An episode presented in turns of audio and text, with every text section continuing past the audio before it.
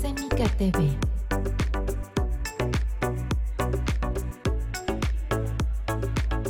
Semika TV, el canal de difusión del Colegio Mexicano de Inmunología Clínica y Alergia.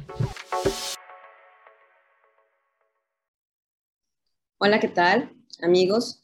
Soy la doctora María Antonia Rivera Gómez y a ustedes como pacientes les doy la más cordial bienvenida a este un boletín informativo que el día de hoy tenemos acerca de las manifestaciones cutáneas relacionadas con COVID. Y para este boletín tenemos a una experta en piel, que es la doctora María Isabel Rojo Gutiérrez. La doctora María Isabel Rojo ha sido presidenta del Colegio del Consejo Mexicano de Inmunología Química y Alergia. Además, es actualmente vicepresidenta de la Sociedad Latinoamericana de Alergia, Asma e Inmunología Clínica. Y bueno, tenemos también el honor de tenerla como presidenta del Comité de Alergia en Piel en nuestro colegio. Ella nos va a hablar un poquito acerca de las manifestaciones que pueden tener los pacientes que tienen COVID y de cómo podemos nosotros darnos cuenta que un paciente asintomático o sintomático está presentando estas lesiones. Bienvenida, doctora. Mucho gusto de tenerla con nosotros. Muchas gracias, doctora. Muchas gracias por su gentil presentación y muchas gracias a todos los que están participando en este tipo de eventos de difusión que son extraordinarios para que la gente esté informada y ahora podemos tener un poquito más de, más de eh, pues, información y además de grupos que pueden eh, pues juntar toda esta base de datos para, para toda la, la, la, difusión en nivel mundial, no nada más nacional.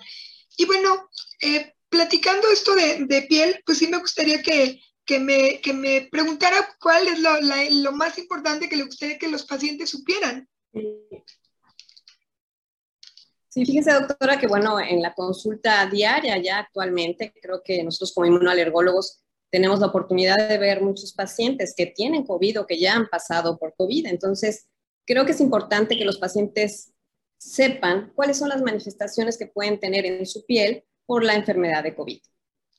Pues esto, es súper importante. Hay muchos tipos de manifestaciones del paciente con COVID y esto se da porque el COVID pues afecta muchos, muchos órganos, pero entre todos los órganos que afecta, afecta los vasos sanguíneos. Y la piel es uno de los órganos más vascularizados de todo nuestro organismo. Por supuesto que al inflamarse los vasos sanguíneos, esto provoca o facilita que algunas regiones de la piel se lesionen. Y afortunadamente, eh, las lesiones de la piel se dan con, con, frecuencia, sí, pero se dan en pacientes que no son graves. En la mayoría de, las, de los casos se da o antes de que el paciente tenga COVID, por ejemplo, le dan ronchas o urticaria, o se le ponen rojitos sus dedos, o se le ponen rojitos los dedos de los pies, a veces como moretones, o incluso un poco de puntitos rojos como si fueran puntilleo, así nosotros le llamamos petequias, pero son, es un puntilleo que sale en algunas zonas de la piel y que esto, eh, pues no, a veces no le hacemos nada de caso. Eh, se, se, ha descubierto y se ha demostrado pues que estas lesiones en los niños se dan principalmente sin tener ningún otro síntoma se dan como síntoma único. Hay pacientes que el papá está enfermo, la mamá está enferma, le hacen estudios a todos y, se dieron cuenta que el niño tenía también COVID y que tenía esas manifestaciones como inicio, o bien que las están teniendo al final de la enfermedad. Las lesiones pueden ser muy variables, que van desde ronchas hasta puntitos, rojitos, marquitas, pero se van a presentar con, con cierta frecuencia. Sin embargo, lo importante de todo esto es buscarlas y no asustarnos las lesiones, aunque sí están presentes y sí tienen relación con el virus, no son lesiones graves, no dejan una secuela y por supuesto no están relacionadas con algo que le va a ocurrir a posterior grave, porque el paciente lo primero que se asusta, me salieron esto, seguramente se me están tapando otros vasos sanguíneos y me voy a morir. No, no, es una manifestación realmente muy leve, superficial y que es de poco, de corta duración. Bueno, ¿Usted considera que hay algún especialista en particular al que ellos pueden acudir para, valorar estas lesiones, para ser manejados adecuadamente? Eh, ¿Pueden quedarse con su médico general o de preferencia ir a que sea valorado por un especialista? ¿Qué considera usted, doctor? Como les decía, no son lesiones graves. La mayor parte, yo creo que más del 90% va a poder quedarse con su médico normal. Incluso van a estar sin ningún tratamiento para la lesión. Eh, solamente son casos muy, muy particulares y muy pocos en realidad los pacientes que están hospitalizados y que tienen COVID grave y que presentarán lesiones mucho más profundas o más serias. Y esos casos pues serán tratados dentro de la, de la misma hospitalización. No son lesiones que deba uno darle eh, tanta em, importancia, sí, pero no no miedo ni atención especial porque son totalmente transitorios y lo único que me dicen es que se va a mejorar rápido. Ahí donde, donde a veces nos preocupamos un poquito es cuando el paciente ya tenía una, una enfermedad cutánea. Por ejemplo, los pacientes con urticaria crónica que empiezan a presentar urticaria en el pre-COVID o en el post-COVID, eh, les dura más, es un poquito más intensa y más molesta.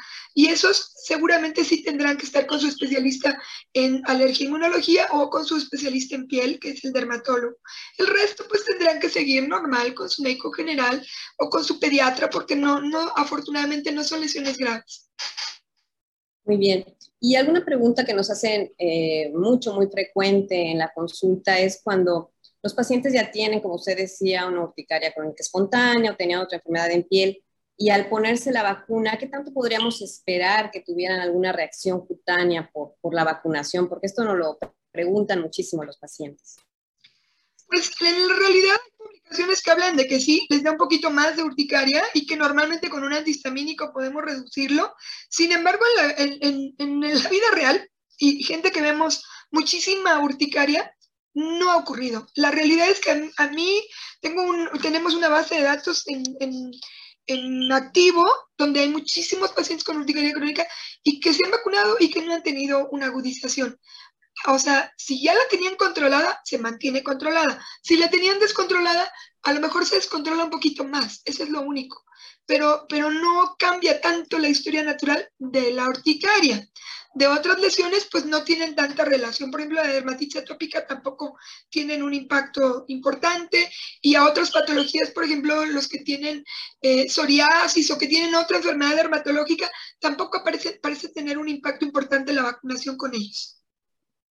Muy bien, pues muchas gracias, doctora. Yo creo que esto estas pláticas van a ser de muchísima utilidad para nuestros pacientes. Yo realmente los invito a todos a que sigan viendo estos boletines informativos porque creo que nos ayudan muchísimo a nosotros también como médicos saber la opinión de, otros de nuestros colegas y, saber que, en qué podemos apoyar a nuestros pacientes. Así es que le doy las gracias, doctora. Magnífica intervención como siempre y pues muy bonito día para todos. Gracias. Gracias, doctora, y gracias a todos.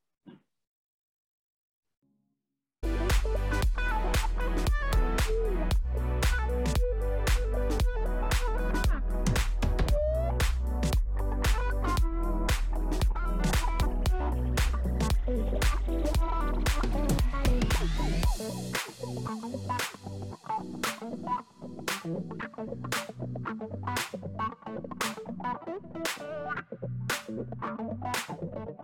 you.